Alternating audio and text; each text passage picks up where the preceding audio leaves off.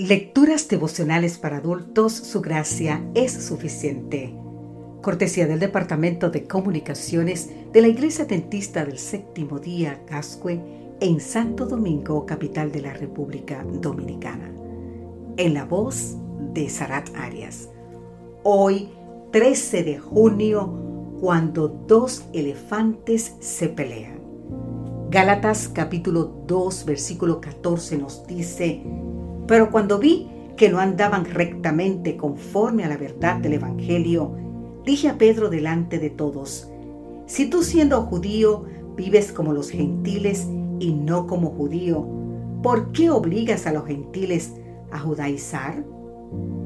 Según un viejo proverbio africano, cuando dos elefantes luchan, es la hierba que pisan la que más sufre. A Pedro Dios mismo le había mostrado en su encuentro con Cornelio, así como en el concilio de Jerusalén, que a ningún hombre llame común o inmundo. Te invito a leer en el libro de Hechos capítulo 10, exactamente versículo 28. Para que quede fuera del llamado de Dios, pues tanto judíos como gentiles pueden ser alcanzados por el Evangelio. Pedro había dicho en el concilio de Jerusalén que Dios ninguna diferencia hizo entre judíos y no judíos. Sin embargo, ahora estaba haciendo esa distinción e incluso arrastrando a eso a Bernabé y a otros. Pablo reprendió a Pedro, pues de ninguna manera aceptaba que a los gentiles se les impusiera prácticas legalistas judaicas. Las palabras de Pablo entristecieron a Pedro Galatas capítulo 2 versículo 14 nos dice, tú que eres judío, has estado portándote como si no lo fuera. ¿A qué vienes ahora que de pronto te pongas a decirles a estos gentiles que deben vivir como si fueran judíos? Pedro aceptó ser corregido.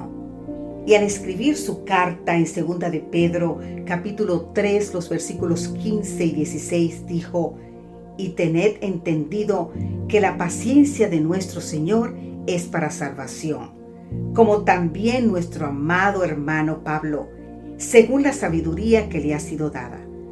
Os ha escrito en casi todas sus epístolas, hablando en ellas de estas cosas, entre las cuales hay algunas difíciles de entender, las cuales los indoctos e inconstantes tuercen como también las otras escrituras, para su propia perdición. ¿Qué grandes lecciones podemos aprender de todo esto? Primero, solo en Cristo y su sacrificio se solucionan los conflictos entre los hermanos. La cruz elimina el orgullo, la desconfianza y el egoísmo. A los pies de la cruz todos quedamos al mismo nivel. Segundo, Solo cuando reconocemos que estamos muertos al pecado y vivimos para Dios, vamos a admitir que nuestro enemigo no es nuestro hermano, sino nuestro ego. Tercero, la unidad de la iglesia y la exaltación de Cristo están por encima de cualquier idea personal.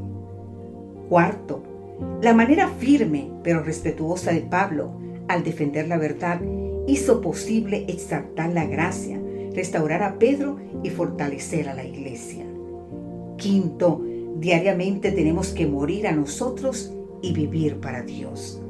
Sexto y último, podemos discutir ideas, conceptos, enfoques y seguir adelante juntos, sin la euforia de los ganadores o el resentimiento de los perdedores. ¿Sabes?